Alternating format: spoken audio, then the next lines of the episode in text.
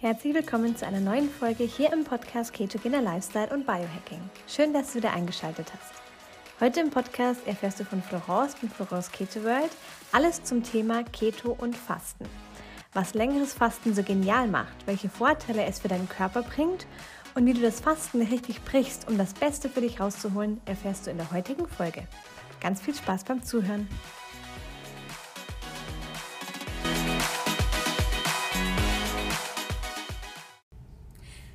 Hallo zusammen, herzlich willkommen zu einem kleinen Kurzvideo. Heute zum Thema Fasten. Wer mich kennt, weiß, dass ich ein riesen Fastenfan bin. Als gesunder Mensch kann es niemals schaden, immer mal wieder zu fasten, sei es Intervallfasten oder auch mal einfach ein längeres Fasten. Ich spreche von 48 bis 72 Stunden Fasten. Manche machen auch eine Woche Fasten oder sogar 21 Tage Fasten.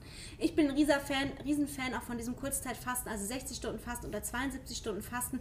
Einfach weil es super, super wichtig und ganz, ganz toll ist für den Körper, was da drin passiert, wenn man sich damit ein bisschen auseinandersetzt. Ich will euch heute in diesem kurzen Video einfach mal kurz erklären, ähm, was für Vorteile so ein längeres Fasten überhaupt hat und vor allem auch, wie man am besten anstellt, das Fasten zu brechen, damit es einem dann auch weiterhin gut geht und damit man da auch, dass es da nicht zu Problemen kommt, weil ähm, man kann da einiges falsch machen, wenn es ums Thema Fastenbrechen geht. Und da möchte ich euch einfach ein paar Tipps an die Hand geben und euch auch vielleicht ermutigen, selber mal ähm, ein bisschen länger zu fasten. Also viele machen ja vielleicht ein Intervallfasten, aber einfach mal auch über einen längeren Zeitraum zu fasten, weil es einfach wahnsinnig, wahnsinnig viele Vorteile hat. Zum Beispiel wird euer Verdauungssystem einfach mal ein bisschen zur Ruhe kommen. Es erholt sich. Normalerweise essen wir immer sehr, sehr häufig. Also so der Durchschnittsmensch isst dreimal am Tag plus zwei Snacks. Und äh, jedes Mal, wenn wir essen, muss die Verdauung arbeiten. Und so gönnt ihr eurem Verdauungssystem einfach mal eine kurze Pause. Es kann sich wieder regenerieren, es kann sich wieder bilden. Ich selber, wenn ich faste, merke das immer extrem, dass wenn ich ähm, eben dieses Fasten mache, dass danach meine Verdauung um so viel besser ist. Es ist eine riesen, riesen Bereicherung. Und ähm, ja, es geht mir einfach gut und äh, die Verdauung und der Darm an sich sind ganz, ganz wichtig. Also auch ein gesundes Mikrobiom ist wahnsinnig wichtig, wenn es darum geht, Krankheiten vorzubeugen. Auch ähm, teilweise fürs Gehirn. Also der Darm ist einfach mit allem so ein bisschen ver verknüpft und steuert auch ziemlich, ziemlich viel im Körper. Das glaubt man gar nicht. Aber da kann eben Fasten auch wirklich einfach mal das Verdauungssystem ein bisschen zur Ruhe bringen. Und äh, man isst nicht mehr so häufig. Und dadurch ist es einfach nicht mehr so gestresst. Dann ist auch Fasten wahnsinnig gut fürs Gehirn. Also die Gehirnzellen werden beim Fasten, beim längeren Fasten erneuert und es werden neue Gehirnzellen gebildet. Und vor allem ähm, wird der Hippocampus, das ist der Teil im Gehirn, der auch für das Erinnerungsvermögen verantwortlich ist, ähm, aktiviert, reaktiviert und vor allem im Hippocampus bilden sich neue Gehirnzellen und das bedeutet, es kann auch das Erinnerungsvermögen einfach verbessern. Und wer will denn nicht neue Gehirnzellen haben? Denn ähm, mit dem, wie wir uns ernähren in der modernen Zeit, also mit dem vielen Zucker, auch mit Alkohol, da werden die Gehirnzellen einfach immer weniger. Und das Gehirn ist maßgeblich, wirklich eine große Rolle. Gehirn ist das wichtigste Organ und deswegen müssen wir uns echt gut um unser Gehirn kümmern. Und da kann eben Fasten, kann eben auch dazu beitragen, dass das Gehirn einfach neue Zellen bildet. Außerdem werden ja beim Fasten Ketonkörper gebildet und unser Gehirn kann Ketonkörper auch zu 25 Prozent effizienter nutzen als Glucose. Also unser Gehirn liebt Ketonkörper. Ganz, ganz spannend ist es auch, dass eben Säuglinge ja nur mit 70 Prozent ihres Gehirns auf die Welt kommen und dann ja auch die ersten paar Monate immer in Ketose sind und Ketonkörper bilden. Also quasi Ketose imitiert ja auch diesen Fastenzustand, beziehungsweise in Ketose kommt man auch beim Fasten. Ähm, und diese Ketonkörper helfen eben dann dem Baby ihr, das Gehirn komplett fertig zu entwickeln und auch wichtige kognitive Fähigkeiten zu erlangen. Deswegen Ketonkörper sind was ganz, ganz Tolles fürs Gehirn. Unser Gehirn liebt Ketonkörper und ähm, beim Fasten kann es eben auch maßgeblich dazu beitragen, dass sich eben dann auch weitere Sachen oder dass sich das Gehirn einfach auch erholt und ein bisschen gesünder wird und dass wir unsere Gehirnzellen, die wir ja im Laufe des Lebens auch ein bisschen immer mehr verlieren, wieder erneuern.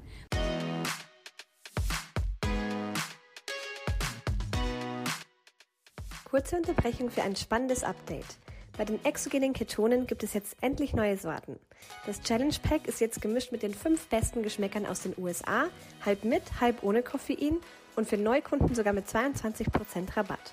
Du bekommst jetzt Passionsfrucht, Blaubeere, Erdbeer, Pfirsich, Heidelbeer, Acai und Limette auch im deutschen Ketone-Shop. Alles gemischt in einem Paket mit 20 Stück. Lass dir diese neuen Geschmäcker nicht entgehen und melde dich bei Florence oder Andreas über die Webseite oder über Instagram. Den Link dazu findest du in den Podcast Show Notes.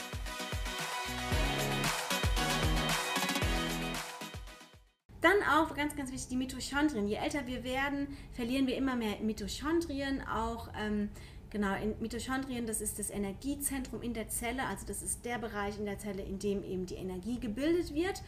Und im Alterungsprozess bilden wir immer weniger Mitochondrien. Bei einem Fasten werden aber die Mitochondrien nochmal neu gebildet, es werden noch mehr Mitochondrien gebildet und man fühlt sich deswegen auch so energievoll, man hat dann so einen Energieschub und Mitochondrien sind super, super wichtig für allerlei Funktionen im Körper ähm, und auch um jung zu bleiben, um sich fit und vital zu fühlen. Deswegen ähm, die Mitochondrienbildung wird beim Fasten auch ähm, angeregt. Dann haben wir natürlich die Autophagie, das ist der Klassiker, das ist ein Recycling des gesamten Körpers. Da streiten sich die Geister. Manche sagen es jetzt nach 18 Stunden an, andere sagen erst nach 24 Stunden. Ähm, also jedenfalls, wenn man sagt, man macht mindestens 48 Stunden Fasten, dann ist man auf jeden Fall schon mal auf einem guten Weg, dass man auch diese Autophagie erreicht, also diese Zellerneuerung, dieses Recycling im gesamten Körper. Das bedeutet eben, dass sich die kompletten Zellen erneuern, dass ähm, kaputte oder zerstörte Zellen einfach wieder aus dem Körper ausgeschleust werden und ähm, ja, es wird auch vor allem HGH, das Wachstumshormon, vermehrt ausgeschüttet. Ähm, das ist auch das Anti-Aging-Hormon und bei der Autophagie, das wirkt auch Anti-Aging. Also man wird an der Haut merken, ähm, man fühlt sich einfach jünger, vitaler, man fühlt sich fitter und das hat eben auch viel mit dieser Autophagie zu tun. Ähm, dann ist es auch ganz, ganz spannend, dass beim Zellen werden neue Stammzellen gebildet. Also Stammzellen, das sind Zellen, die sind in unserem Körper drin, die haben aber noch keine zugeordnete Funktion. Also ähm, Stammzellen, die sind einfach nur da auf Abruf, quasi auf Reserve und die bekommen dann eine Funktion vom Körper zugeteilt, wenn sie gebraucht werden. Das sind quasi die Auswechselspieler auf, der, auf dem Spielfeld. Und wenn jetzt ein, aus, ein Spieler zum Beispiel verletzt ist, also wenn eine Zelle jetzt verletzt ist, dann wird einfach der Auswechselspieler geholt. Und ähm, dadurch hat man immer wieder also einfach eine Reserve an potenziellen Zellen, die dann eben, wenn eine Zelle gestorben ist oder wenn eine Zelle eben tot ist, einfach eingewechselt werden können und die Funktion übernehmen können. Von daher kann es dann zu gar keinen Defiziten überhaupt im Thema im Zelle eben kommen. Also im Alter gehen eben die Stammzellen immer mehr zurück und auch wenn wir häufig essen und vor allem wenn wir viel Zucker essen, das wirkt sich auch negativ auf die Stammzellenproduktion aus. Da kann eben Fasten mal helfen, um einfach die Stammzellen, den Vorrat quasi wieder aufzufüllen, sagen wir es mal so. Ähm, außerdem haben wir auch ähm, einige Entzündungen, die im Körper eben durch das Fasten reduziert werden. Und ähm, genau der Fettstoffwechsel wird angeregt, weil wir eben auch Ketonkörper bilden. Antioxidantien werden neu gebildet, also Vitamin C, Zink, Vitamin E. Ähm, das alles wird ge geboostet, also das wird vermehrt gebildet beim Fasten und dadurch haben wir auch einfach eine Stärkung des Immunsystems nach so einer Fastenphase. Der Körper ist ja immer im Überlebensmodus und entsprechend bildet er dann vermehrt die Sachen, die er wirklich braucht zum Überleben. Also das sind eben diese Antioxidantien, die ja notwendig sind, wenn dann wirklich eine, sage ich mal, harte Zeit kommt, weil wir nichts zu essen haben oder wenn dann eben ähm, um uns halt vor Krankheiten und vor allem auch vor dem Tod im Extremfall eben zu schützen. Außerdem ähm, kann auch Fasten maßgeblich zu einer Stressreduktion beitragen. Also Cortisol, das Stresshormon, das wird in den Nebennieren gebildet. Ähm, die Nebennieren, die können sich da ein bisschen erholen beim Fasten und vor allem ähm, wird einfach unser Körper stressresistenter auch wieder aus diesem Notfallmodus heraus, weil er eben sagt, okay, er muss gewappnet sein für ähm, Angriffe, wenn wir gerade nichts zu essen haben. Ähm, und da ist eben Stress kontraproduktiv. Deswegen wird er ein bisschen stressresistenter.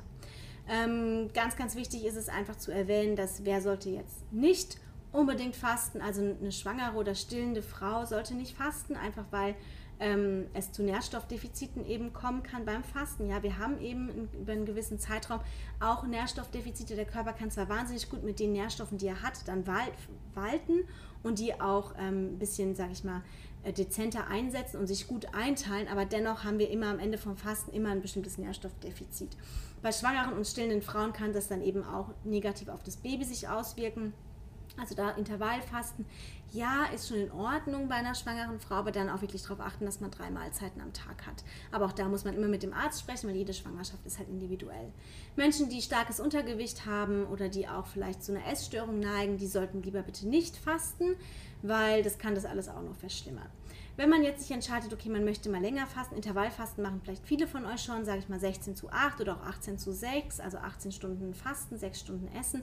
Wenn man sagt, man möchte jetzt mal wirklich über einen längeren Zeitraum fasten, dann sollte man langsam an, anfangen und auf seinen Körper auch einfach hören, was ihm gut tut. Also das bedeutet, man fängt vielleicht an, an einem Tag mal 24 Stunden zu fasten und dann im nächsten Monat verlängert man mal auf 36 Stunden, dann auf 48 Stunden und so weiter. Man sollte da immer auf seinen Körper hören. Wenn der Körper wirklich Hunger hat und man sich nicht gut fühlt, dann sollte man es nicht ausmerzen mit dem Fasten, sondern sich langsam rantasten. Stufenweise einfach das Fasten etablieren. Ähm, das macht dann einfach am meisten Sinn. Vor allem lernt man dann auch ein bisschen auf seinen Körper zu hören, wann brauche ich jetzt wirklich Essen Und manchmal ist es schon so, das hatte ich selber auch beim Fasten, dass es mir dann wirklich schlecht ging und dass ich dann gesagt habe, okay, ich werde jetzt halt einfach dann nur ein bisschen weniger fasten. Aber das ist auch okay. Ähm, fasten empfiehlt sich auch nicht bei Frauen in der zweiten Zyklushälfte, weil wir einfach beim Fasten ganz, ganz niedriges Insulin haben, weil wir natürlich nichts essen, dadurch auch der Blutzuckerspiegel überhaupt nicht ansteigt und wir auch keine Insulinausschüttung haben. Ähm, das bedeutet aber auch, dass eben bestimmte Schwangerschaftshormone oder auch Hormone, die für den weiblichen Zyklus relevant sind, wie Progesteron zum Beispiel oder auch Östrogen, die brauchen Insulin äh, vor allem Progesteron. Progesteron wird in der zweiten Zyklushälfte vermehrt ausgeschüttet, einfach um den Körper der Frau auf eine Schwangerschaft vorzubereiten, um ihn fruchtbar zu halten und um die Gebärmutter zu schützen. Und wenn wir jetzt ähm, eben dann zu wenig Progesteron bilden, weil wir auch zu wenig Insulin im Körper haben, dann kann es sein, dass die Periode ausbleibt, dass wir sogar teilweise echt, das kann bis zur Unfruchtbarkeit gehen, das kann den weiblichen Hormonzyklus extrem stören. In der ersten Zyklushälfte kein Problem, da ist der Körper eigentlich ziemlich fit und kann sich auch wirklich gegen alles wappnen. In der zweiten Zyklushälfte empfehle ich auch immer, ähm, eher, sage ich mal, das Fasten ein bisschen zurückzufahren und vor allem auch hin und wieder mal langkettige Kohlenhydrate zu essen, weil wir halt einfach das Insulin für dieses Progesteron benötigen. Wie ist es jetzt, wenn wir tatsächlich gesagt haben, okay, wir haben jetzt 48 bis 72 Stunden gefastet und ihr werdet feststellen, so ab Tag 3 geht es einem richtig, richtig gut. Man ist dann wirklich in Ketose. Man hat dann eben diesen Energieschub, der gekommen ist, halt auch durch die Ketonkörper.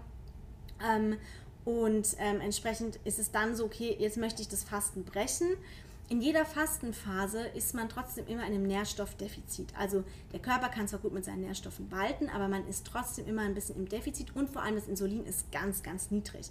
Wenn wir jetzt sagen, oh geil, Fastenbrechen, wuhu, ich kann alles essen, ich bestelle mir jetzt Burger, Pommes, eine Riesenmahlzeit ähm, oder von mir aus auch was Ketogenes, aber halt richtig, richtig viel, dann ist der Körper schnell überfordert. Weil einmal haben wir dann so einen kompletten Überfluss an äh, Mineralien wie Magnesium, Kalium und die ganzen Nährstoffe. Plus wir haben unser Insulin geht schlagartig krass nach oben, weil einfach wir jetzt wirklich einfach vom ganz, ganz niedrigen Insulin plötzlich voll viel Insulin ausschütten und ähm, entsprechend ist dann die Zelle überflutet mit diesen, mit diesen Nährstoffen, weil sie alles aufsaugt, was sie haben kann.